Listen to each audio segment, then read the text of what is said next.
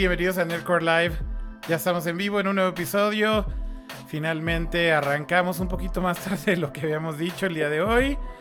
Eh, pero bueno, ya estamos por acá. Eh, como todos los episodios de Nerdcore Live con el buen pato, el buen cama y su servilleta Kira Rico que ya estamos listos para comentar de algunos temas que ha pasado el día de hoy. Eh, vamos a saludar primero a Pato. ¿Cómo estás, Pato? Muy bien, un poco agobiado de toda la semana y de todo lo que está pasando que me está aplastando mi vida, pero la tecnología sigue y las ofertas de Amazon no las puedo dejar en paz. Entonces mi cartera está llorando un poco esta semana también. Ay, Pato, no mames, güey. Es que tuvimos una discusión pre-show que creo que Solo te amargó la existencia, Pato. No te amargues la existencia. entre que el episodio pasado no les gustó porque regañé a los viejitos. Ajá. Entre que nadie me contrata y aparte que mi YouTube está de la mierda. es una excelentísima semana para irme a cortar las venas y colgarme un puente. Pero esto sigue. Entonces, aquí estamos todavía. Pato, no, te agobies, güey. No, pasa nada, no te agobies, no te agobies, güey. Oye, este, también hay que saludar al buen Kama. ¿Cómo estás, Kama? Bien. A ver cómo eh, sale este show que seguimos todavía experimentando con eso de los tiempos y cómo distribuimos eh, los shows semanales, pero ahí vamos, ahí vamos. Síganos. Vamos a hacerlo ahora sí de... ¿Qué habíamos dicho originalmente que iban a hacer estos de media hora? Nah, ni de pedo, güey. Mira, cuando Akira no sabe ni cuánto tiempo va a ser, es que ya vale más. Pero el punto es que tenemos muchas noticias que, de qué discutir. Así que, ¿con qué vamos a empezar el día de hoy? ¿Cuál fue el drama del día de hoy específicamente? No hay drama, no hay drama, pero eh, creo que lo primero de, lo que vamos a hablar, a ver, nada más déjenme ver aquí el navegador. Ah, ok, ya vi qué es esto. Vamos a la sección de internet primero y con eso iniciamos.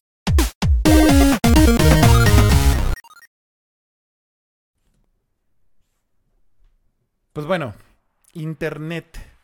Y vamos a hablar de algo que sucedió en Internet esta semana y esto tiene que ver con una noticia que le pegó a Google fuertísimo.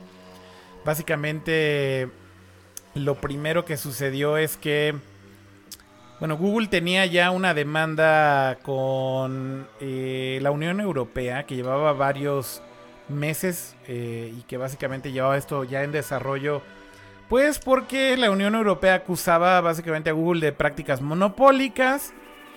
Eh, específicamente era un tema contra Android.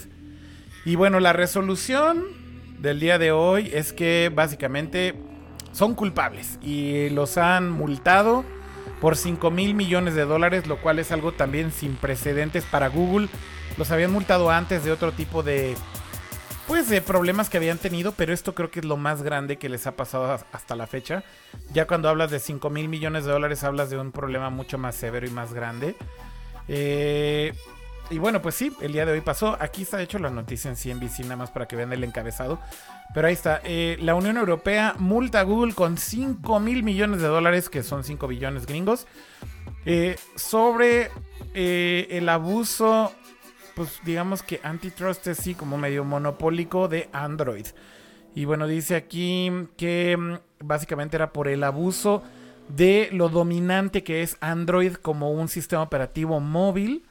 Básicamente también la Unión Europea le ordena a Google poner un final a esta conducta ilegal en los próximos 90 días. Eh, básicamente es así de, güey, cambia, cambien, cambien 90 días, güey. O los van a multar todavía más y esto básicamente podría ser hasta el 5% del, del revenue total de Alphabet si no cambian estas prácticas monopólicas en los siguientes 90 días, lo cual es muchísimo dinero. Y básicamente este veredicto lo que dicen es que eh, fue después de, de, un año de que la Unión Europea ya los había multado 2.7 billones de dólares por eh, hacer tener favoritismo de su servicio de compra o de shop dentro de Google sobre sus competidores. O sea, básicamente Google anda mal en la Unión Europea. No, Pato, a ver, y Cama, ¿por qué no empezamos aquí con esto? Sí, o sea, porque la Unión Europea siempre se pone muy al tiro con las reglas y la competencia, los monopolios y la privacidad. Siempre ha sido un problema con la Unión Europea. Y si, con la Unión Europea eventualmente hay un problema, eso puede afectar todo el producto en general. Hace unas semanas vimos algo similar con Wikipedia ahora lo vemos con Google. Entonces dicen, oye, imagínense, ok, pues es el sistema operativo más popular del mundo, ¿con cuánto por ciento dijimos? O sea, más del 80, casi 90%. Sí. Este, sí es una cantidad increíble de porcentaje, pero el problema es que no es así un producto en sí solo. O sea, uno, porque es gratis, o sea, no es como que el consumidor lo está pagando, al menos directamente. Este, y todos los, todas las marcas, si ves a Samsung, si ves a Huawei, si ves a Xiaomi, si ves a prácticamente cualquier otra persona que no sea Apple, tienes un teléfono con sistema operativo Android o inclusive algunas laptops o tablets. O sea, básicamente es una cantidad estúpida de dispositivos, pero son competencia entre sí. Entonces ahí piensas, ok, es competencia, pero todos están usando el mismo sistema operativo. Este, y como todos tienen Google Play instalado y todos tienen Google Play Services y obviamente todo corre con los servicios de Google. Eso es, principalmente el problema, el que corra con servicios de Google. Entonces, algunos se quejan de, oye, pues le estás dando favoritismo a los anuncios de Google, pues porque sí, el sistema operativo es de Google y ese es como que el precio que tendrían a pagar estos este, creadores de teléfonos. Este, o sea, Samsung, si quiere usar Android, tiene que a huevo tener Google preinstalado. Entonces, eso es lo que están quejando los competidores, principalmente que no tienen la ventaja para pues, competir contra Google. Ahorita si empiezas a competir contra Google, es prácticamente imposible. Pero justo aquí, a ver, ah, bueno, Vázcama, Vázcama, perdón. Es, es eh, haciendo retrospectiva y tal vez eh, muchos de los que están ahorita en el chat se acuerden, tal cual lo que le sucedió a Microsoft hace algunos años son casi, casi clones estos, estos casos. ¿En qué sentido? Microsoft fue acusado justamente por prácticas eh, monopólicas porque ya en Windows, que era, bueno, sigue siendo el sistema operativo dominante en las computadoras, antes no, existían los teléfonos inteligentes, por lo menos cuando fue esta, este, este juicio, eh, Windows ya traía por default Internet Explorer instalado. Entonces, los, los competidores que existían en ese momento, principalmente Netscape y Opera, eh, justamente se quejaron de que cómo iban a poder competir con algo que ya venía gratis instalado en el sistema operativo y que además eh, eh, era el navegador por default, o sea, justamente parte de todo esto que sucedió después del juicio, es un juicio que Microsoft perdió, es un juicio que igual pagó en su momento una cifra récord en, en cuestión de multas. Y justo lo que tuvieron que hacer es que pudieras cambiar cuál es el navegador por default en tu computadora, que pudieras tener la posibilidad de que Internet Explorer no sea este, digamos, la primera opción que te salía, sino que fuera de cierta forma más amigable en, que puedas tú bajar otros navegadores. Esta, esta opción, Kama, que hoy en día es el estándar, ¿no? En iOS, digo, en iOS, en Windows, en macOS, que te pregunta la primera vez que lanzas el navegador cuál quieres que sea tu, tu navegador. No fue una obra de la caridad de Microsoft, fue justamente porque perdieron una demanda muy parecida a lo que pasó con Google ahora, por un eh, tema monopólico. Exactamente. Entonces, este, esta fue, digamos, además de su multota, tuvieron que hacer esto. El problema es que, o sea, a Microsoft le decían, güey, Windows tiene que venir sin Internet Explorer. Y Microsoft decía, no puedo, no se puede. Explorer es parte integral del sistema operativo. en algún momento eso sí era real, en algún momento eso sí era real, ¿no? Hay que aclararlo. Exactamente. Exactamente, o sea, lo construyeron de tal forma en la que Internet Explorer era parte integral del sistema. Windows Explorer este, eh, funcionaba con las mismas librerías y con gran parte de lo que utilizaba Internet Explorer. Entonces decían, no puedo tenerlo, o sea, no puedo lanzar Windows, no puedo vender Windows sin Internet Explorer, pero pues vamos a tener como estos caminitos para ser un poco más este, amigables y hacer más este, fiel la competencia, ¿no? Y bueno, eh, ¿qué es lo que sucedió? Que hoy en día Internet Explorer ya no es este, eh, el, el navegador dominante. Podrán haber sido muchas circunstancias, pero tal vez esto fue parte por lo que se hizo. Ahora, se hizo en un momento en que Internet Explorer, o sea, sí tenía la, la, mayoría del mercado, pero no era como tal, o sea, no dominaba porque tampoco había, eh, o sea, realmente el acceso a Internet en esa época no era, no era lo que es hoy en día. Entonces, de acuerdo. La claro, la diferencia con lo que sucede hoy es que ya es prácticamente imposible quitarle el dominio a Google. O sea, el tema con Android, con, Android. con, con Android y con Google. El tema ahorita es que justamente lo que dice la Unión Europea es, a ver, tienes el 90% ajá, del mercado en búsquedas por Internet. El 90%. Es, es, es una cifra. Es absurdo, exacto. Y además, tu sistema operativo móvil, en este caso Android, ya trae por default que todas las búsquedas sean por Google. Trae por default Chrome instalado. Trae por default este, Google Mail instalado. Obviamente todo el ecosistema de Google, ¿no? Entonces, ¿cómo quieres que exista una competencia? ¿Cómo quieres que la gente pague por otras aplicaciones o descargue otras aplicaciones si, si ya viene todo preinstalado, ¿no? Entonces, eh, pero, pero eh, ahorita ya es una bola de nieve del, del 90% del mercado, o sea, es, es, es imposible pensar que, que se pueda eh, de cierta manera cambiar, cambiar, esta, cambiar esta situación. Es, es, que mira, regresando un poco a la página en donde viene, cuál, o sea, para clarificar por qué les hicieron esta multa, básicamente los funcionarios de, la Unión Europea, de la Unión Europea, justamente lo que dicen es Google ha eh, injustamente beneficiado los servicios propios, o sea, los beneficios de Google en eh, forzando a las compañías que hacen smartphones, o sea, las compañías como Samsung, como LG, como todas estas compañías, porque preinstalan las apps de Google y además ponen Chrome y la búsqueda en un bundle, en un paquete con su App Store. Entonces, eh, justamente además esto también tiene que ver con el App Store, con Play, con Google Play, como algo que está preinstalado y predefinido. Pero fíjate que es lo cabrón, güey. O sea, al final del día, Google y Apple, básicamente, digo, y, hablamos la semana pasada con el, episodio anterior de, app, de, del App Store, inventaron de cierta manera este modelo de negocio, ¿no? O sea, antes justamente hablábamos de esta descentralización que había en los sistemas operativos móviles, ¿no? Por ejemplo, cuando era Palm OS, había 20, 30, 40, 50 tiendas que vendían apps de, de, de Palm, ¿no? Este, sin que estuvieran todas centralizadas en un solo lugar y sin que estuvieran, digamos, monopolizadas por una sola compañía. Después de Apple todo eso cambió y Google básicamente replicó la fórmula, pero también es parte de lo que los acusan en, este, en la Unión Europea. O sea, Google Play es parte de esta práctica monopólica y si lo piensas eh, fríamente, o sea, también ahora el problema es que un Samsung dice, oye, güey, yo también quiero vender apps, yo también quiero hacer mi App Store. Y ya no tienen una manera de competirle a Google Play porque viene preinstalada y es tremendamente dominante, ¿no? Entonces, es muy compleja toda la situación, ¿no? O sea, ¿cómo diablo le pides a Google que le baje tres rayitas, güey? Pero después, obviamente, pues toda esta multa, obviamente Google se alteró, dijo, a ver, te, te, te, te, espérense tantito, ¿qué, ¿qué está pasando? Espérense tantito.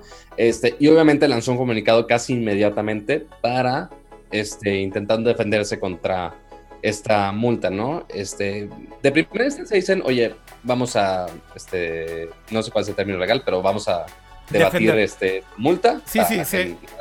Exacto. Y ahora, lo que dice Google es, oye, pues la verdad, ok, sí somos un sistema operativo muy dominante, pero que toda esta queja, toda esta multa, ignora que sí compite con iOS. Sí es un porcentaje menor de iOS, pero siguen compitiendo. Y ahora le agregan un montón de cosas, porque sí dicen aquí, oye, pues gracias a, que Android es libre y gratis y que básicamente cualquiera lo puede utilizar, hay más de un millón, tres, no, 130 mil, no me estoy diciendo, 1300 marcas con Android.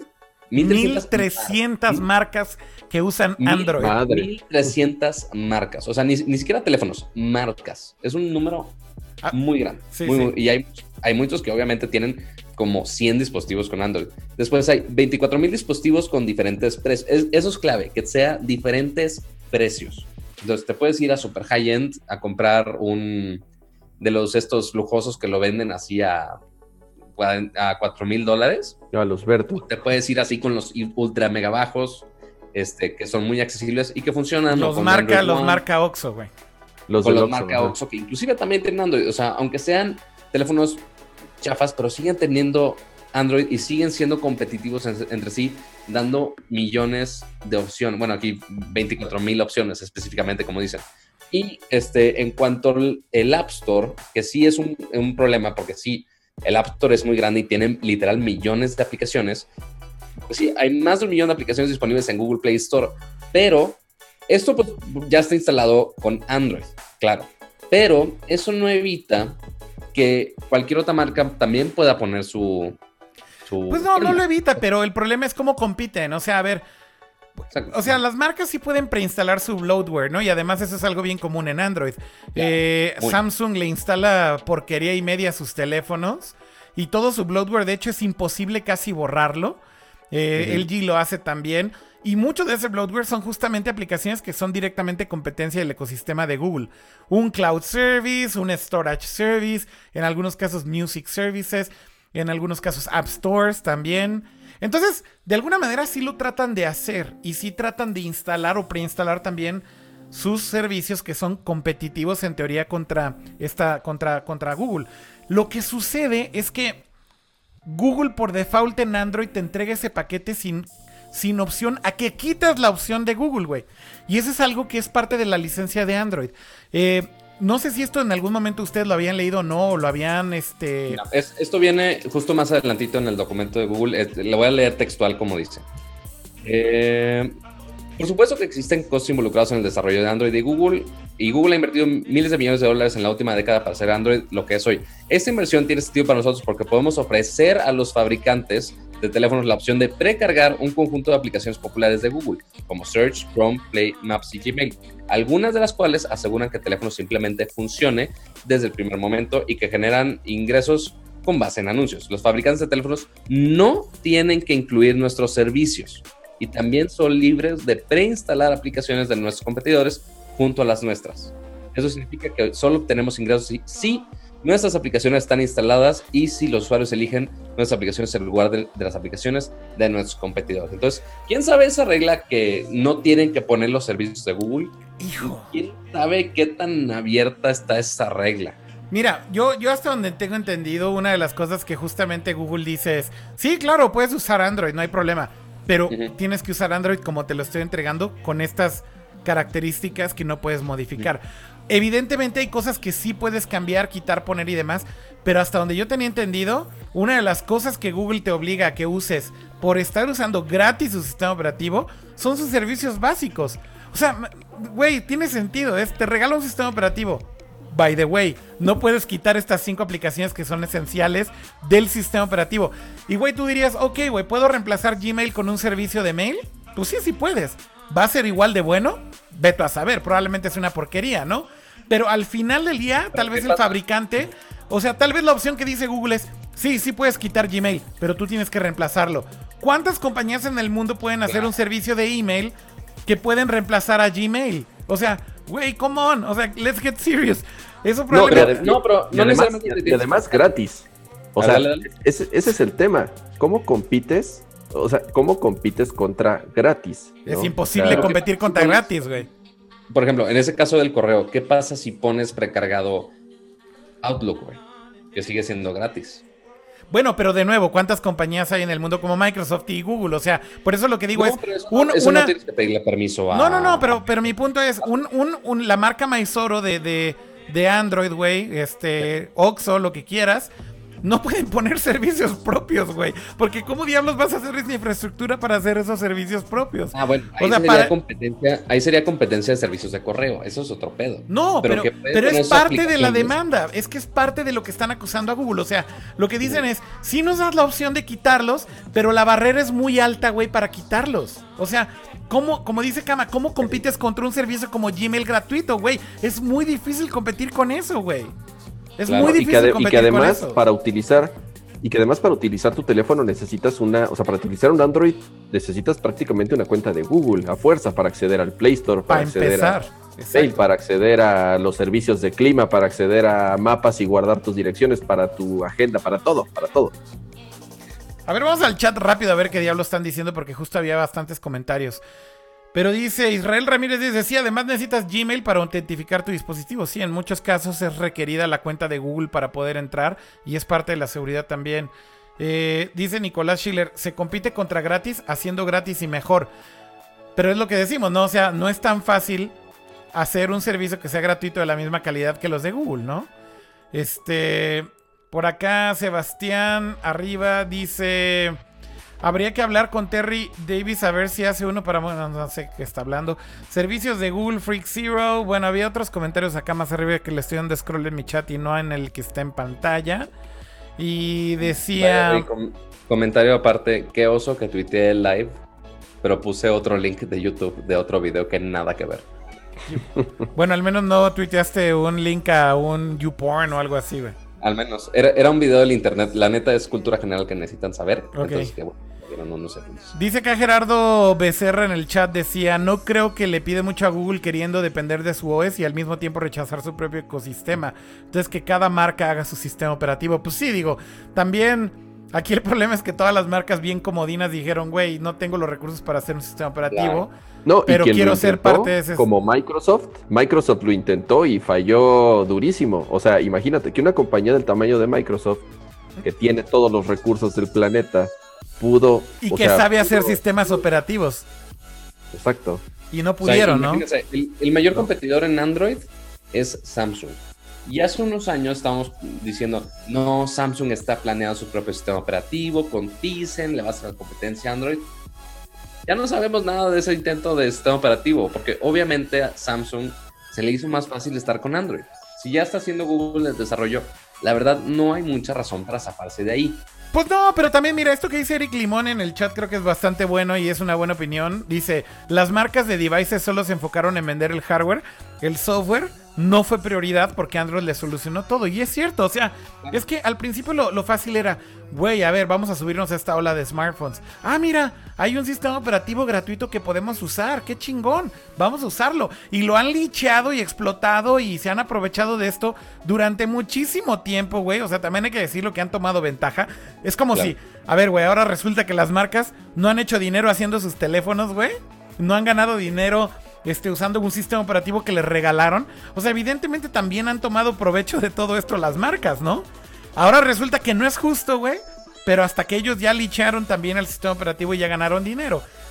por eso, por eso la manera en la que tal vez le puedan dar vuelta a eso y es justamente una de las de los caminos que, tiene este Google considerados dentro de estos cambios que tienen que hacer para librar la demanda es que pueden, puede ocasionar que Android deje de ser gratis. Obviamente no es un costo que va a pasar directamente al usuario, sino que ya los fabricantes de teléfonos ya van a tener que pagar el uso eh, de una licencia como tal, eh, si le pueden llamar así, de Android. Entonces, eh, de cierta forma ya va a decir Google, ok, nuestro sistema operativo ya no es gratis, ajá, ya cuesta. Y entonces ya cada desarrollador de hardware pues va a tomar la decisión de que o paga Android o empieza a desarrollar su propio sistema operativo, que de todas formas está igual casi imposible, ¿no? O sea, nadie va a desarrollar un sistema operativo nuevo. Porque después el otro factor que pone Google es de, güey, Android es open source, literal. Es open source. Cada quien le puede hacer sus garras como quiera. ¿Cómo le puede hacer una demanda? Algo que es open source y todo mundo le puede meter mano porque también dice, ningún fabricante de teléfono está obligado a suscribirse a estas reglas. Pueden usar o modificar Android de la forma que quieran. Y un ejemplo muy claro que sí tiene mucha razón, tal como lo hizo Amazon con sus tabletas y dispositivos TV este, de TV Fire. Entonces... Sí, hicieron fork del sistema operativo y hicieron su propia versión. Y eso no tiene nada de Google, güey. Todo esto que estás leyendo es la carta de Sundar Pichai, ¿verdad, Pato? Eso lo estoy leyendo justo en el comunicado de Google de Sundar Pichai, exactamente. Ok, sí, es lo que estoy poniendo aquí en pantalla, pero aquí vienen los números que decía, lo de los 24 mil dispositivos, las 1300 marcas. Lo de, Amazon. Exacto, ok, perfecto. Ahora, y también... dale, dale. Pero mira, aquí, aquí, por ejemplo, ve, ve, lo que pone aquí Sundar Pichai en su, en su carta. Dice, es fácil quitar una app preinstalada es lo mismo que hizo Microsoft hace años, diciendo, pero miren, no es tan difícil descargar este Netscape.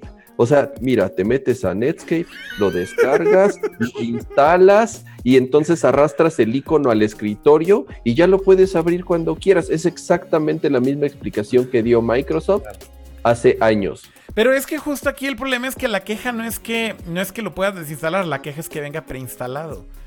Y básicamente pues, que el usuario promedio de internet, güey, no hace estas cosas, güey. No se pone a limpiar su teléfono, ni se pone a ver, a ver, esta qué opción es. ¿Que no, para, no para eso funciona Internet Explorer? ¿Cómo para qué? nada más para descargar otro, otro navegador. Sí, hoy en, hoy, hoy en día, hoy en día sí es. O sea, hoy en día Internet. En su momento, ¿no? Se hizo de no, güey, pero, pero, pero, pero el usuario promedio de Internet, güey, no, güey. El usuario promedio de Internet usa Internet Explorer, pato. Más o menos, eh. Aquí ya los, los porcentajes de uso de Internet Explorer reales es, es mucho menor, por ejemplo, que Chrome. Ahorita Chrome es el, el, navegador dominante, incluso en escritorio. Hasta Safari le pega, creo, a Internet Explorer. Pero siguen siendo los números muy grandes de gente que no hace nada porque simplemente viene preinstalado. Ah, no, no, no. De que hay, siguen existiendo y hay gente que no le importa y ni se da cuenta.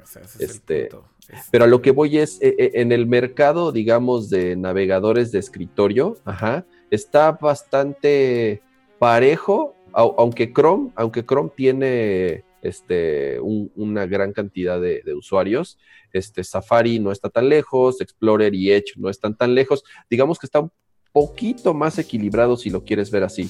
Este, pero en, navegador de, de, de, mobile ya es, es inalcanzable esa cifra. Ahora, Y, y, también velo del lado del usuario, o sea, ok, va a haber un valiente que se atreva a sacar su sistema operativo propio.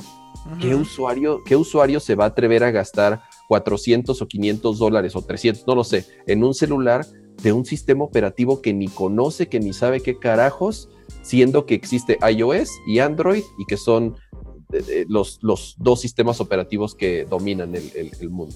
Sí. Mira, oh. en escritorio, Chrome tiene el 66.87%. Madres. Nada más.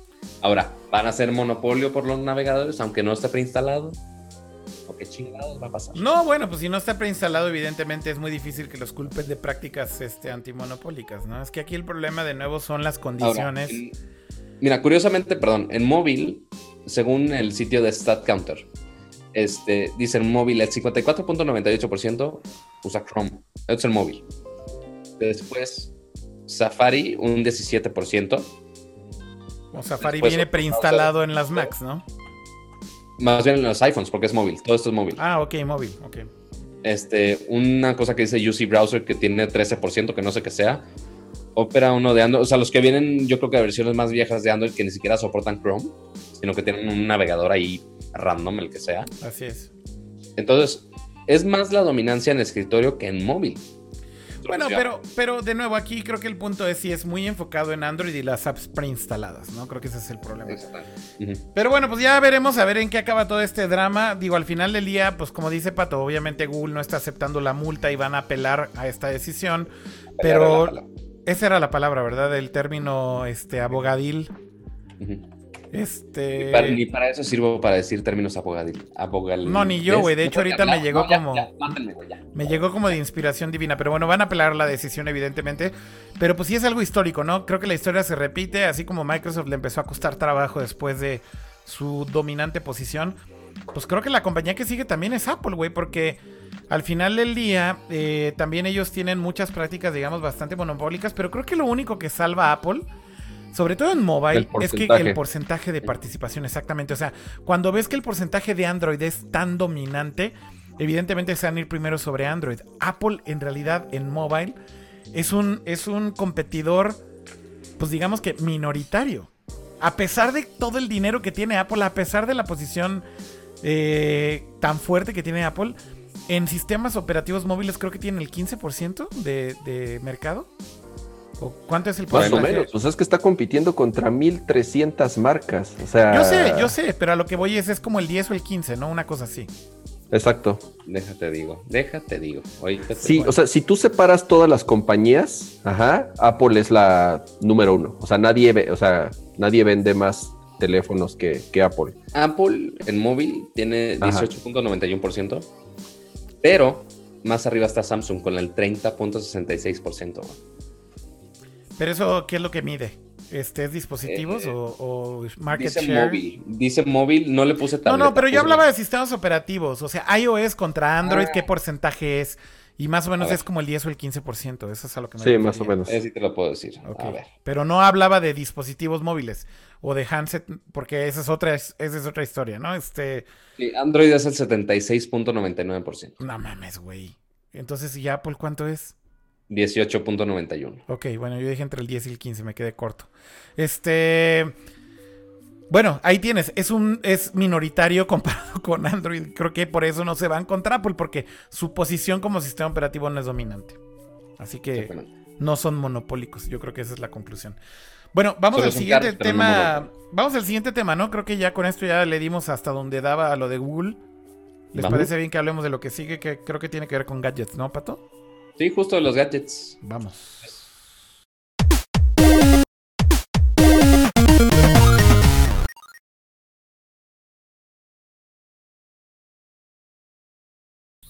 ¿Viste que corregí on the spot?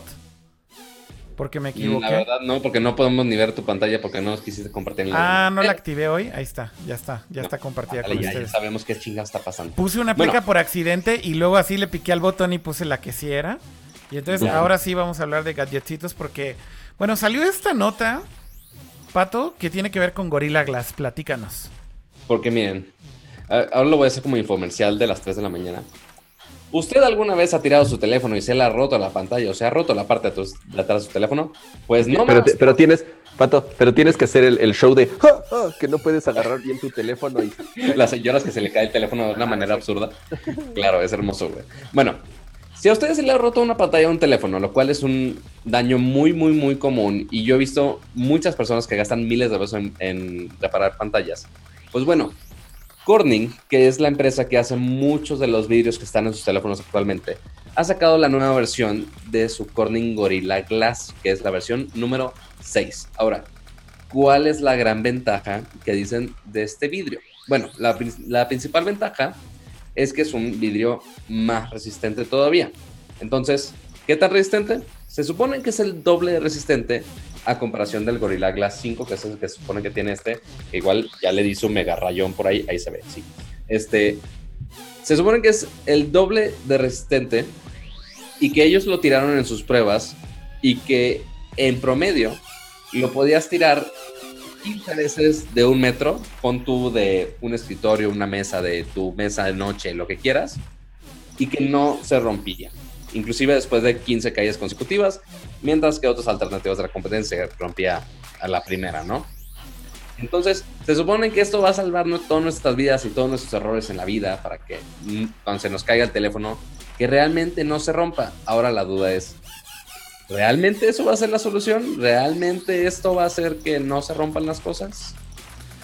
Pues esa es la pregunta de siempre, ¿no? Porque creo que son como las promesas de siempre de todas estas compañías que se inventan estas tecnologías y que te dicen, ahora sí, güey, ahora sí ya. Decías que pasa siempre lo mismo con Bluetooth, ¿no, Kama?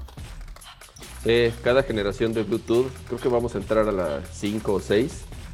Y cada generación dice, no, ahora sí va a ser estable y ahora sí va a gastar menos batería y ahora sí no se va a desconectar nada y, sigue siendo igual de chafa. Y, por más que Apple, bueno, según Apple también se supone que usa Gorilla Glass, no, ellos obviamente no lo confirman, pero este, Apple por más que diga que sí es el vidrio más resistente jamás usado en un teléfono, sigue siendo una cosa bastante frágil. Entonces, hay algunos que siguen optando por poner vidrio en sus teléfonos para tener carga inalámbrica o que simplemente se vea más bonito. Algunos nada más lo ponen nada más por poder, vilmente. Pero entonces hay algunos que ponen este aluminio, otros metales que son más resistentes, como el, no sé, el iPhone 5C, por ejemplo, bueno, iPhone 5 que era de aluminio y era muy bonito, no sé por qué lo cambiaron. Este, pero ahora todo es vidrio y lo ponen adelante, lo ponen atrás y siempre se están rompiendo y yo veo, sigo viendo mucha gente que lo está cambiando. Digo, posiblemente muchos en el chat ya hayan cambiado sus pantallas muchas veces.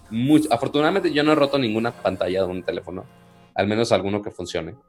Este, pero sí es una joda. Entonces, esperemos este sí realmente sea resistente ya en el uso normal de la gente, pero pues a ver si funciona. Y aparte de estas ventajas de que sea resistente, obviamente la resistencia es lo que todo el mundo le está haciendo el wow, porque es el problema más común.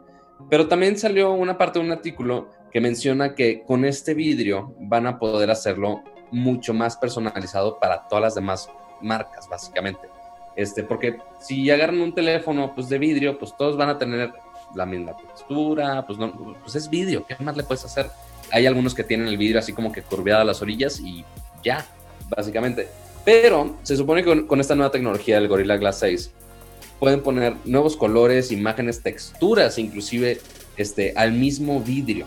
Entonces ya puedes tener un look and feel muy distinto para que ya no sean nada más puras placas de vidrio lisas y súper reflejantes, sino que ya le pueden poner un poquito más de personalización, ¿no? Mira, con, con textura ahí de, de víbora. Entonces ahí te, para que vaya con tus botas picudas. Este Ándale, para, para, para, los regios, este, ya con, con nuestras botas picudas, este, nuestros sombreros de, este, de charro. Creo que más allá de la apariencia, lo que más llama la atención de la promesa de Gorilla Glass es esto de las caídas, ¿no? O sea, el punto es que ellos lo miden por número de caídas y dice, en promedio en nuestras pruebas de laboratorio, Gorilla Glass sobrevivió 15 caídas desde un metro.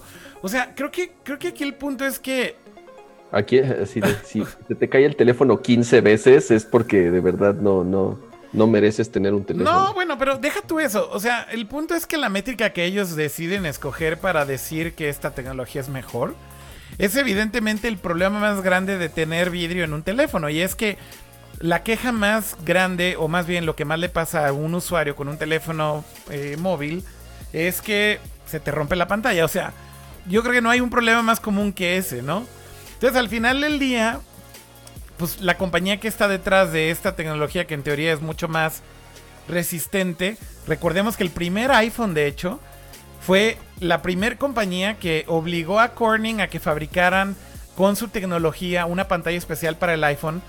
Eh, para usar por primera vez, de hecho, la tecnología de Corning en Gorilla Glass. De hecho, prácticamente Gorilla Glass se inventó para el primer iPhone, ¿no, Kama?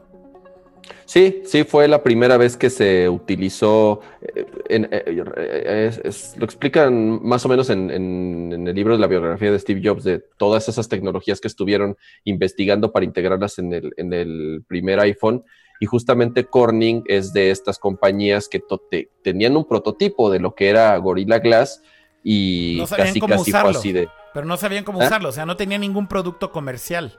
Exactamente, y el iPhone fue el primero en, utilizarlo de forma, de forma masiva. Pero eso está este, muy bien documentado en estos, en estos libros de Apple Caman, donde justamente Apple fue a convencer a Corning de que usaran esta tecnología para el iPhone. O sea, ellos no proactivamente dijeron, oye, te voy a dar esta tecnología para un teléfono.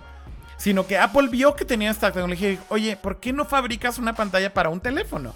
Y de pronto los de Corning dijeron, ah, no habíamos pensado en eso, este, qué pedo, ¿no? Pasó, Pasó algo muy similar con la historia del iPod, cuando eh, Steve Jobs viaja a Japón en busca de los discos duros o de qué tecnología de almacenamiento iban a utilizar. Ah, pero ese fue Andy, Rubin, ¿no?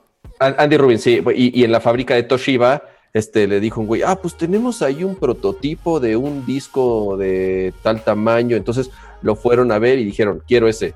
Oye, pero es un prototipo, todavía ni lo terminamos de, este, de desarrollar me vale madre, este, compro la exclusiva y solamente quiero que ese disco duro lo, lo desarrollen para nosotros. Y justamente así, de cierta manera, eh, Fue se que hicieron el iPod. De forma masiva los discos duros eh, para, para, portátiles, ahora sí que de, ese tamaño, ¿no? Sí, y bueno, eh, básicamente lo, lo, increíble de esto es que después de tantos años, bueno, ahora Corning es una compañía que es mega dominante, ahora se usan prácticamente todas las marcas de cierta gama de teléfonos utilizan Corning Gorilla, Glass. Los teléfonos baratos creo que no, pero una cierta gama media, digamos, y hacia arriba sí utilizan esto. Y claro, sí es más resistente que un vidrio normal, evidentemente, pero al final se va a romper. O sea, puede, o sea, tiene un límite, ¿no? No es, no es precisamente como un plástico, una resina que a lo mejor aguanta ahí sí cualquier tipo de estrés, ¿no? Y se te puede romper a la primera, o sea, tiene mucho que ver en ni siquiera la altura. Muchas veces yo he visto gente que se le cae un teléfono de, de o sea, de la cintura al piso y, si cae en cierta posición, se hace, se hace pedacitos, ¿no? Entonces, eso de que, claro, eso de que aguanta 15 caídas, pues no es cierto, porque se puede romper a la primera. es que por eso eh, digo que su métrica está bien chafa, ¿no? Porque dicen, en nuestras pruebas de laboratorio aguantó 15. Güey, o sea, eso ¿lo puedo tirar 14 veces y no le pasa nada? No, no, obviamente no te van a dar una garantía por eso. O sea, mi punto justo es que esta pinche noticia es un scam, porque al final, como dices, Cama, hay freak accidents la mayoría de las veces cuando se te rompe la pantalla del teléfono. Con que caiga en el ángulo incorrecto, con que caiga en una esquina, con que caiga en este el borde de la banqueta. Ajá, una piedrita en el suelo, lo que sea, es suficiente para que su prueba de laboratorio se caiga a pedazos, ¿no? Y, por eso me da risa la noticia. El, tema de usar vidrio en el teléfono, eh, eh, de nuevo, ¿no? O sea, eh, vidrio, pues sí, es supongo que por costos y pues cada vez está más avanzada esta tecnología y sí, tal vez sean más resistentes, pero digo, y es como pregunta, eh, no, no, se ha tardado en que existan otros materiales, por ejemplo, no sé, zafiro, ¿qué pasa? ¿Qué pasa? ¿Se podría hacer de zafiro? ¿Sería muy caro? Es muy caro. ¿O no se pueden hacer tan delgadas? ¿O, o, o, ¿es, por costos tal cual? Sí, es por El que estaba rumorado en hacerse en zafiro era el Apple Watch, ¿no? Es de zafiro, de, hecho. Es, de zafiro. Ah, es de zafiro. Es de zafiro. Pero, pero, pues es, pero ve el tamaño de la pantalla, ¿no? Y también ve el precio del device. O sea, yo creo que ahí sí es un tema de economía de escala y de, y de costo. Ahí viendo también en el chat algo que decían. Eh, es importante esto porque justo les voy a contar algo que pasó con Corning Gorilla Glass también hace poco. Dice Andrés, el enemigo del Gorilla Glass no son las llaves, ni las monedas, ni los cuchillos, es el polvo, la arena. Güey, eh, creo, creo, güey, que, que, sí es medio absurdo a veces lo que pasa con, con, el Gorilla Glass. Me acaba de pasar con un Pixel 2 este, básicamente casi siempre cargo el Pixel 2 con una funda y en, y en, perdón, y en un cierre de mi mochila en donde no está chocando con nada. Esta semana, por whatever razón, lo metí en una bolsa diferente en donde hay como una mallita de tela. Y, básicamente lo dejé de cargar con, con, la funda. No sé por qué lo saqué y un día no encontré la funda, entonces ya lo eché ahí y ya me vale madre. Es el segundo teléfono que cargo siempre en la bolsa. Este, y no lo traigo en la bolsa del pantalón, la traigo en la bolsa de la mochila. Una semana, güey. Una semana fue suficiente para que todos los bordes de la pantalla, güey, de donde están las curvaturas del, Pixel este, Excel 2, que es muy parecida a la forma, digamos, a las de Samsung. No tan pronunciadas las curvas, pero están redondeadas las esquinas.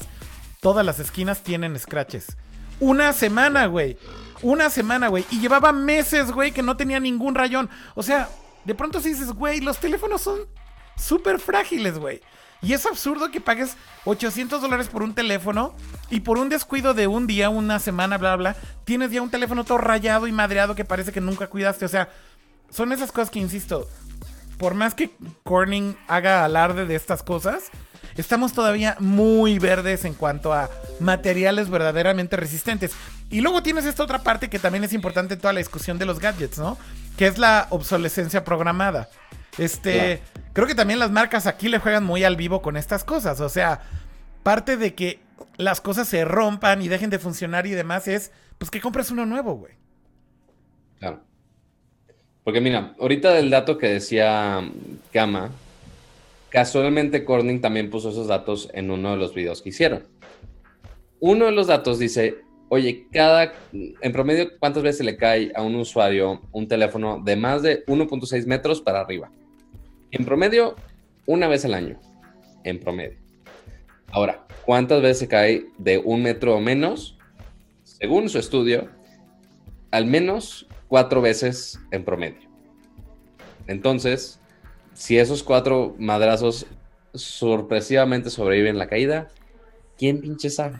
Pero sí, sí está cañón eso que dice Akira de, oye, pues ya con una rayadita ya está. O sea, yo igual mi Huawei también no lo pongo en ninguna otra bolsa con llaves, no nada. Creo que lo puse en mi buró y no me, o sea, según yo no había nada. Y ya tengo una raya increíblemente enorme y pronunciada que me, me da pavor y, este, y terror cada vez que lo veo. Pero pues ahí está, güey. Entonces ya, o sea, y la otra opción es o pagar miles de pesos para cambiar la pantalla, o sea, ni siquiera la pantalla, el cristal nada más, o ya de plano seguir con la obsolescencia programada y comprar otro teléfono el siguiente año, básicamente. Pues sí. Digo, yo creo que también las marcas ahí le juegan muy cabrón. O sea, no quieren tener un teléfono que sea indestructible, evidentemente, ¿no? Este, no es un buen negocio, güey. O sea, velo desde ese punto de vista. ¿Eh? Como el Nokia lamparita Ese pinche teléfono aguantaba todo, ¿no, Cama? no, man, todo, de todo. Pues hay memes, güey. No, te acuerdas que solo, solamente este, lanzándolo en, el volcán de Mordor se, se destruía. pues bueno, ya eso fue la noticia de Corning. Y mm, pasando a otras cosas que tienen otra vez que ver con internet, pero ya no vamos a poner la pleca. ¿Por qué no entonces hablamos del siguiente tema? ¿Les parece bien? Vas. ¿Qué va?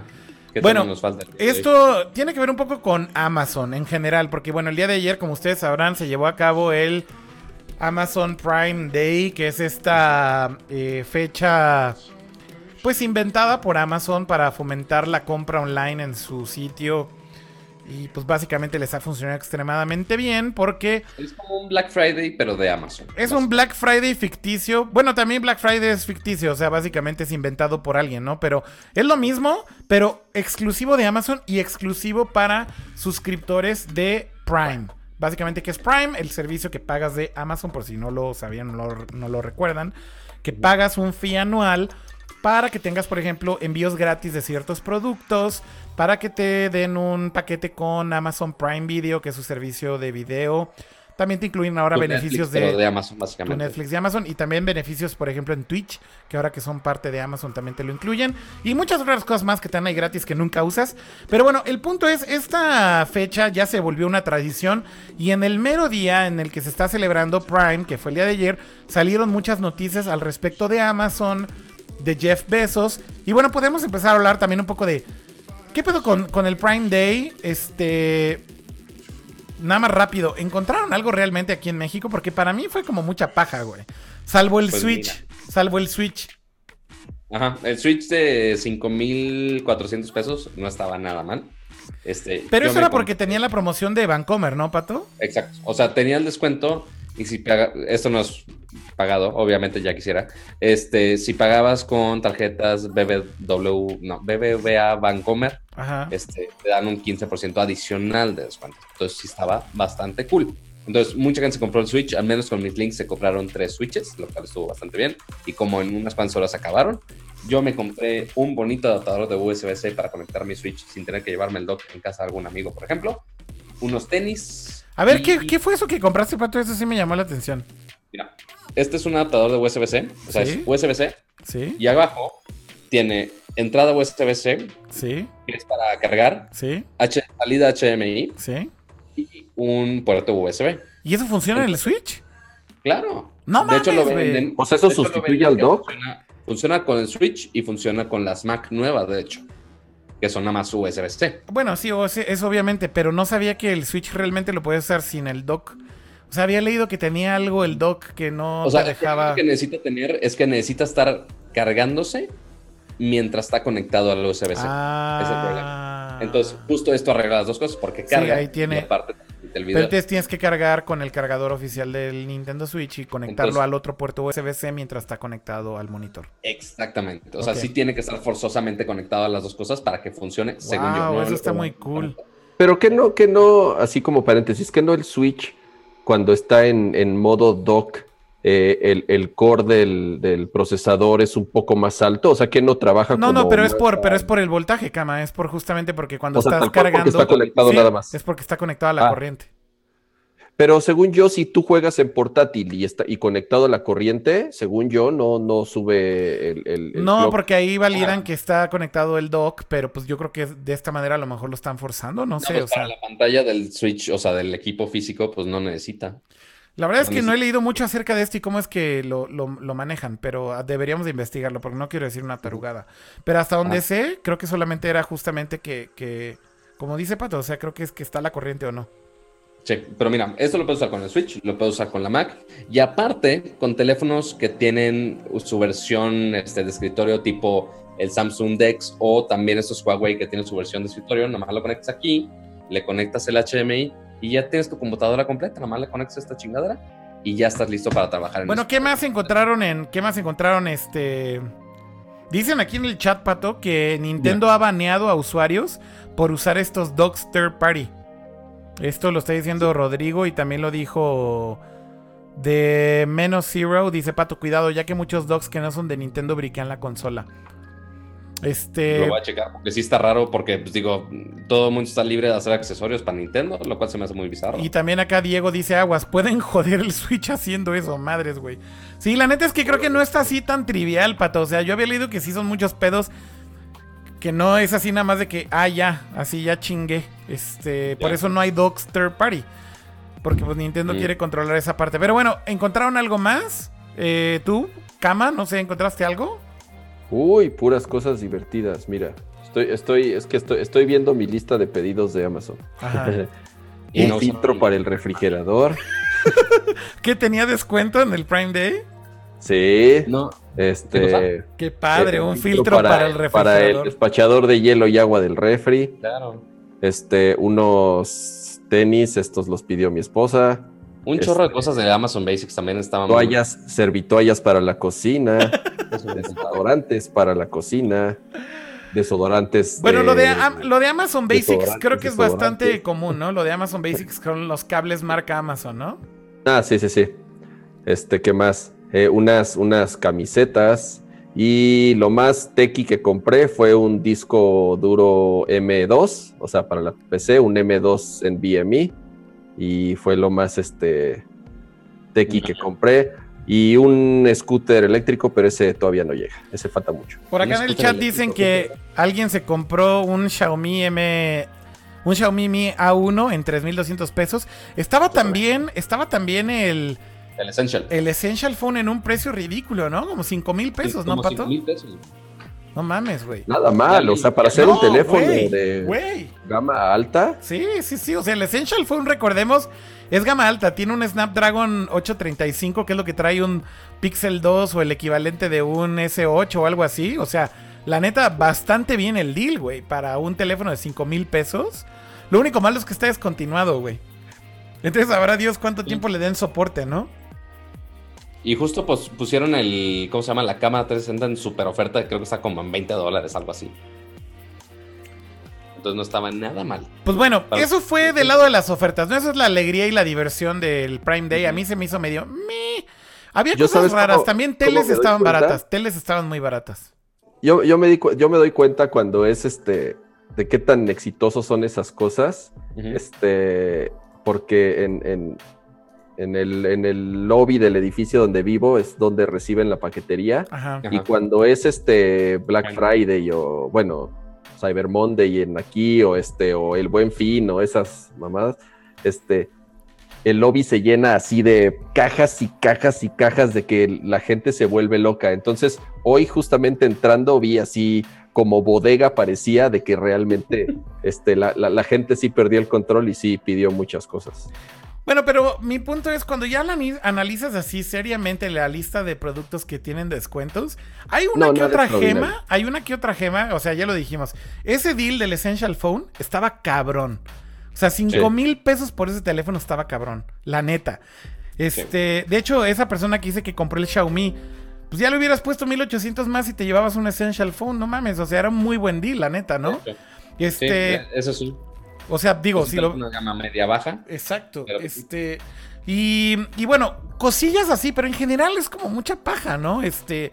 Mucho producto así que, pues, igual y te ahorraste 100 pesos o igual y te ahorraste 30 pesos. Y dices, no mames, güey. O sea, no lo justifica como para un día. Pero bueno, más allá de esto, hubo muchos escándalos porque hay una huelga, ¿no? Y esta huelga eh, básicamente es de los empleados de Amazon. Pero a ver, cuéntanos un poquito por qué o de dónde viene todo esto, Pato y demás. Bueno, Pato o Cama, no sé quién lo iba a comentar.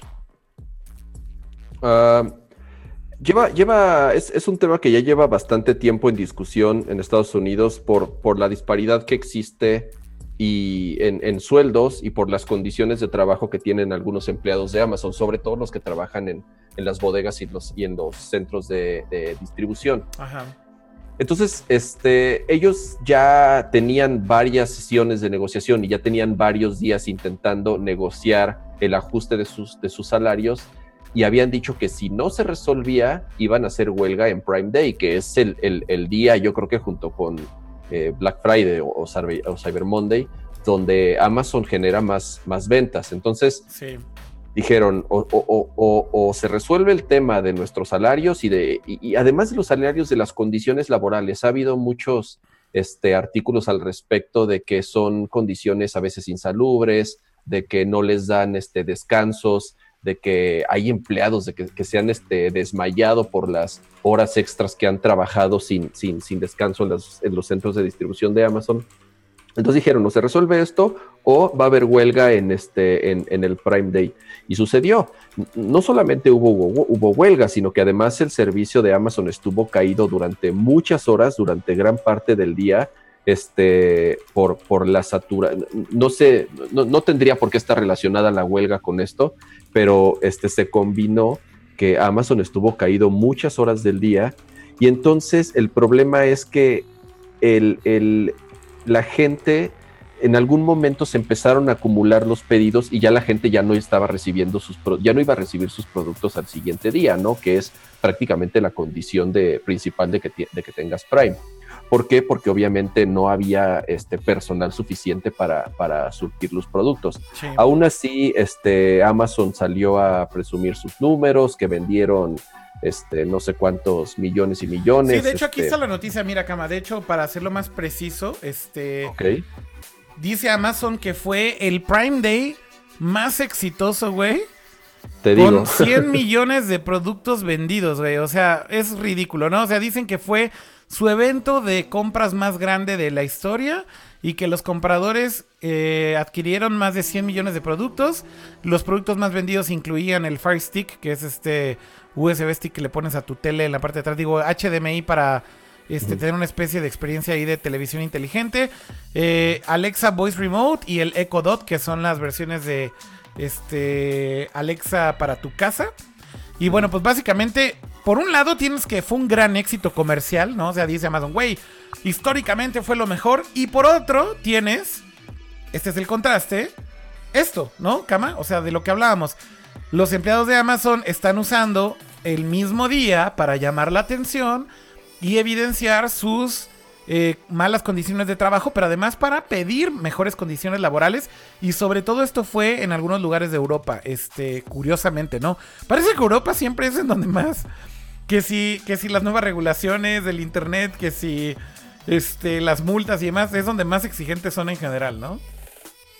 Y, esto se combina con que también eh, justo ayer se anuncia, bueno, sale la nota de que Jeff Bezos se convierte en, en el millonario más grande en la historia del planeta, casi casi. Su fortuna personal llega a los 150 billones de dólares. Esta es la este, tercera noticia relacionada a Amazon, ¿no, Kama? Este, entonces, exactamente. Entonces, en el mismo día. exactamente, ¿no? Entonces dices, ok, eh, eh, esa disparidad de salarios que, que, ha hecho mucho ruido últimamente, sobre todo en, en Silicon Valley, de, de, de que la diferencia que hay, ya no digas entre el CEO, que es Jeff Bezos, y, alguien que trabaja en una bodega, que digamos serían los dos puntos extremos de, la cadena, sino que incluso a nivel gerencial o a nivel este, dirección es, es, es realmente dispar, ¿no? Entonces, prácticamente eh, es, es el punto de partida de todos estos problemas que se están generando. Pues sí, o sea, es que cuando, cuando sí pones como en contexto todo esto, es increíble que tengan un día como el día de ayer, que rompen récords y venden una cantidad absurda de productos que van a terminar algún día en una montaña de basura, en un landfill, en un país pobre. Este. O en el espacio. Ajá, o en el espacio. Lo segundo es que el mismo día anuncian que el CEO y founder. o en Santa Fe también, que ahí llenan de basura todo el tiempo. Este.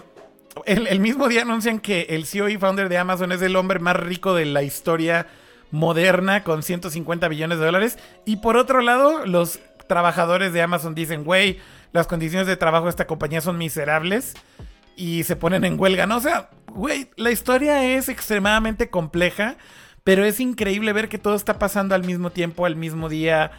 Y bueno, de pronto te hace pensar, ¿qué clase de compañía es Amazon, no? Este, es una compañía increíblemente grande y exitosa. Es una compañía que eh, hace años eh, nadie daba nada por ellos porque básicamente el business plan de Jeff Bezos y de Amazon era vamos a perder dinero durante muchísimos años hasta que empecemos a ganar un chingo de dinero y la gente decía, güey, eso no hace sentido. Bueno, ahí tienes, ¿no? Este, ve lo que está pasando hoy en día. Pero de pronto también es como, ok, güey, se perfilan para ser también una de estas compañías que van a terminar en la charola de la Unión Europea y de Estados Unidos como una compañía megamonopólica. Porque ve el poder que tienen hoy en día. Están destruyendo a los retailers eh, de, de, brick and mortar, ¿cómo se dice? De, de, de, carne y hueso iba a decir, pero no es la, la palabra correcta. A las tiendas físicas. O sea, la influencia que tiene Amazon en muchísimas industrias es brutal y pueden hacer que desaparezcan tal vez una industria entera, ¿no? Este gran parte del miedo ahora también es que ya Amazon ya se está metiendo también al retail, ¿no? Compraron esta compañía en Estados Unidos que se llama Whole Foods, que básicamente era una compañía relativamente importante en la parte de, de este de supermercados, ¿no? Y ahora lo que está tratando de hacer Amazon es que te dan beneficios, por ejemplo, en Whole Foods si tienes una membresía de Prime. Entonces, el poder que tiene Amazon es ya tan grande este, que yo creo que van que vuelan a que mañana también los empiecen a regular y a decir, oye, güey, tienes demasiado poder concentrado aquí, qué pedo, ¿no? Este, hay algunos comentarios en el chat que tienen que ver con esto de Amazon. Eh, por acá dice Everardo Alcántar, dice, mi sobrino trabajaba en la bodega de Amazon acá en California y la verdad es que sí se manchaban de cómo negrean a los empleados. Por acá, Lapdroid en Twitch dice: desaparecieron a Toys R Us y a Blockbuster. Yo creo que a Blockbuster entre Amazon y Netflix. Este. Pero Toys R Us yo creo que sí es directamente Amazon.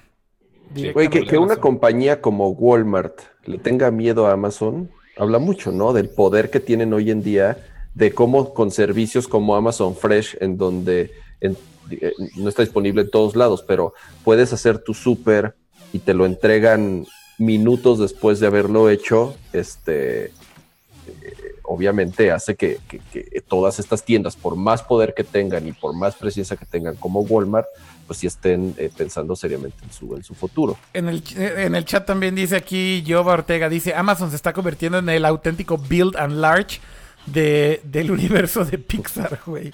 O sea, es que sí, Güey, la, gente habla mucho de Google, la gente habla mucho de Apple, la gente habla mucho de Microsoft en su momento. Pero Amazon, Amazon, digo, hoy en día el, Internet, o sea, Amazon Web Services es, es domina prácticamente este, todo lo que tenga que ver con transferencia de datos eh, y servidores en la nube. Entonces ya no, o sea, como que la gente de pronto se queda con la idea de que, ah, sí, es una tienda en línea para comprar libros y juguetes, ¿no? Pero realmente Amazon ya es un monstruo y si es algo que tú, como tú dices, ¿no? No tarda en que o la Unión Europea o el mismo gobierno de los Estados Unidos justamente le, puedan empezar a poner un tope por, por prácticas este, monopólicas. Esa parte que dices de Amazon Web Services es increíble, ¿no? Que eso es de, la, de los misterios de Amazon, porque, bueno, de los misterios que son tal vez para la gente que no sigue Amazon tan de cerca, pero realmente Amazon Web Services AWS es de las áreas o de las divisiones de Amazon que más dinero dejan. Porque justamente, prácticamente, o sea, las compañías grandes del planeta Tierra, las startups grandes del planeta Tierra, prácticamente todas están hosteadas en Amazon, en AWS. Este, digo, el único, los únicos dos que de alguna manera hoy le hacen frente es Microsoft. Azure. Azure, que la nube de Microsoft ha tomado mucha fuerza en los últimos años. Y bueno, Google, ¿no? También Google Cloud Services. Pero Amazon es extremadamente dominante también ahí, ganan muchísimo dinero. O sea, eh, digo, creo que el punto es, güey, Amazon, igual que Google, igual que Apple, son compañías que se están volviendo creo yo, incontrolables, ¿no? O sea, ya llega un punto en el que dices, güey, ¿cuándo vamos a tener realmente innovación en todos estos espacios cuando tienen ya tanto poder y tanto dinero acumulado estas compañías? O sea, la competencia en ciertas áreas se acabó, güey. Se acabó, güey. O sea, alguien que hoy en día dice, quiero competir en e-commerce es, güey, güey, ¿what? O sea, ¿cómo puedes competir con Amazon, güey? No hay manera.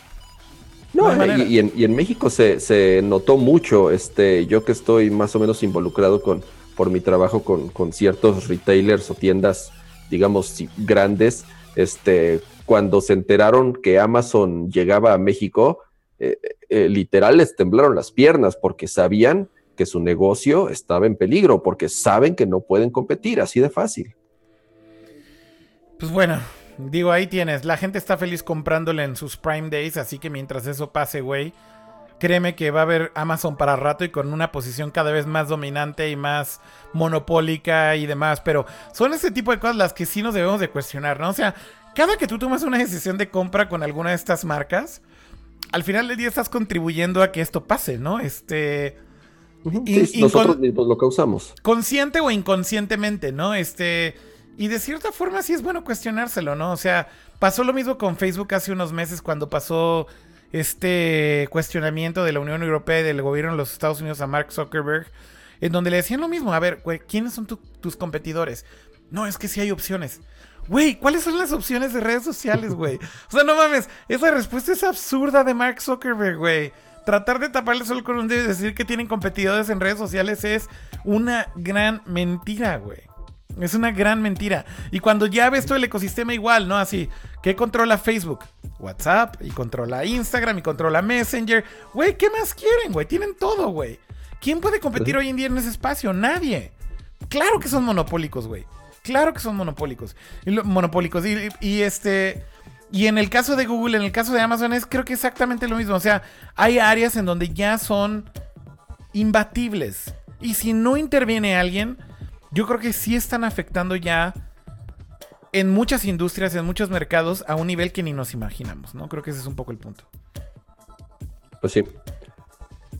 Pero bueno, en general creo que Amazon Prime, por lo menos en México, por lo que vimos en el chat y por lo que yo también escuché de otras personas, sí aprovecharon, sí compraron algunas cosillas, nada, nada extraordinario, o sea, ninguna oferta. Si tú estabas esperando algo que estuviera en oferta, iba a ser muy difícil. Ahora sí que más bien era tener suerte y, ver qué productos te podías topar ahí este, y, hacer la compra impulsiva.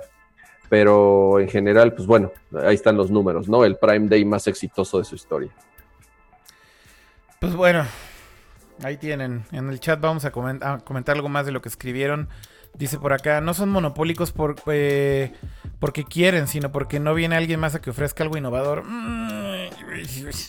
Llega un punto en el que ya no puedes llegar a ofrecer algo innovador. Creo que ese es un poco lo que estamos discutiendo aquí. ¿no? O sea, al principio tal vez sí, pero una vez que ya llegan a estos niveles es prácticamente imposible, ¿no? Este, competirles. Yo creo que ese es el problema.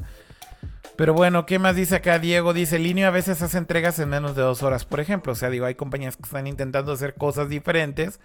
Pero bueno, cuando comparas el tamaño de Linio contra, contra Amazon, pues sí, son cosas ridículas, ¿no? Pues bueno, creo que con eso llegamos al final de los temas de hoy, ¿no? Básicamente ya nos consumimos todo. Queríamos hablar algo de videojuegos, pero yo me compré Octopath Traveler para el Switch, pero no lo he jugado. Ni lo he abierto, güey. Así, ni lo he abierto. Y quería hablar de él, pero pues, güey, mejor nos esperamos, ¿no?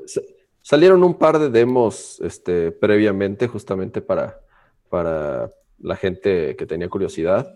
Es, es un homenaje, llamémosle así, a los RPGs de 16 bits del Super Nintendo, tipo, sobre todo Final Fantasy VI, que es el, más importante o el más significativo, por lo menos de esa generación.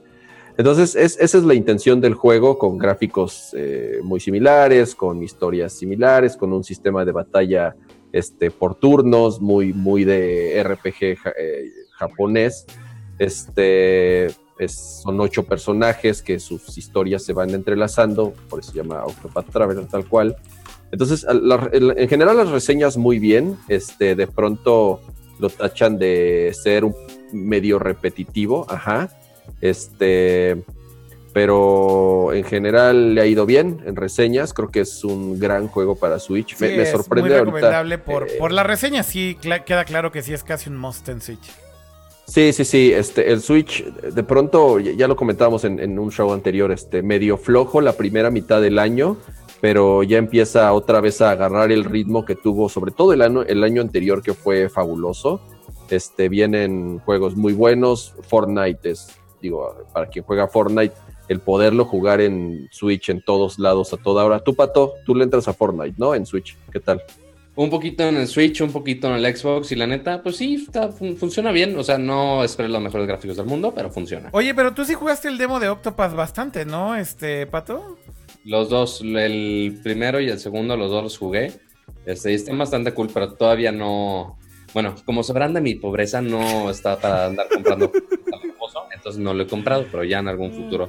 O si Kama lo compró en físico y ya cuando termine me lo presta también. No, fíjate que, no sé si le voy a entrar, ¿eh? Compré otro RPG que se llama Is. Bueno, ya que Akira lo termine. Sí, yo te lo presto. Este, un poco más de, de, acción. Ya no soy tan fanático de los RPGs con batallas por turnos. Es, es algo que ya en lo personal no me, no me encanta, ya lo he mencionado antes.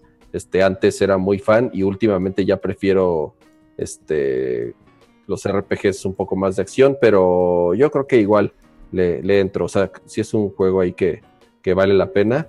Pero sigo jugando este este. Ah, el, el, el, de plataforma de Switch, el de el del el juego hecho en Flash. Este. Hollow Knight. Hollow Knight. Es bueno que ni sabes cómo se llama. Hollow Knight, exacto. Sigo, sigo jugando Hollow Knight. Es tan flashero que se te olvida el nombre, güey. Está increíble. Y ya va a salir la última expansión. Este. No cuesta nada. Está incluida en el, en el costo original, del, en los fabulosos 150 pesitos que, que costó. No, Entonces, este, no, no, no, de verdad, este, para mí de los mejores juegos del año, así, tal cual. Pues bueno, igual creo que por basándonos en las opiniones de muchísima gente, porque yo no lo puedo recomendar personalmente, pero creo que Octopath es una buena compra si tienen un Switch y les gustan los RPGs. Esa creo que es la conclusión. Pero ya que lo juegue ya hablaré un poco más del juego. La verdad es que sí, lo tengo ahí ya listísimo para empezar. Pero bueno, esta semana la tuve así terrible. ¿Eh? Pray for Pato es el hashtag. Oh, la. Ya, empieza aquí el desmadre. Bueno. Pues ya llegamos al final. Estos eran los temas que teníamos para el día de hoy. Les agradecemos muchísimo que hayan entrado. Hubo muchísima gente en el chat. De hecho, bastante gente en el chat. Así que saludos a todos los que están por ahí. Muchos viéndonos en vivo, ajá. Exacto. Este, saludos a todos los que están en el chat y los, los vamos a mencionar ahí muy rápido a los que alcancemos a ver. Si están escuchando esto, viendo esto, escriban algo en el chat y despídanse porque ya es la última vez que pongo el chat. Diego. No, no es el momento de dibujar pitos. Exacto, no es el momento. No es el momento de pitos y riatas. Hugo, eh, Sibu, Enzo Spa, Aiko también llegó ahí al final a saludar.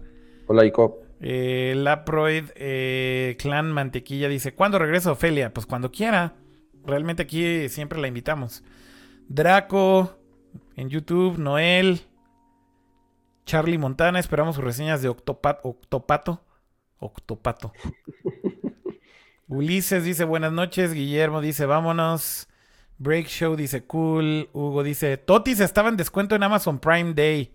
¿Será cierto eso o nada más están aquí para que nos emocionemos? Yo creo que estaban. Esa madre no puede estar más en descuento, así es, bien barato de por sí.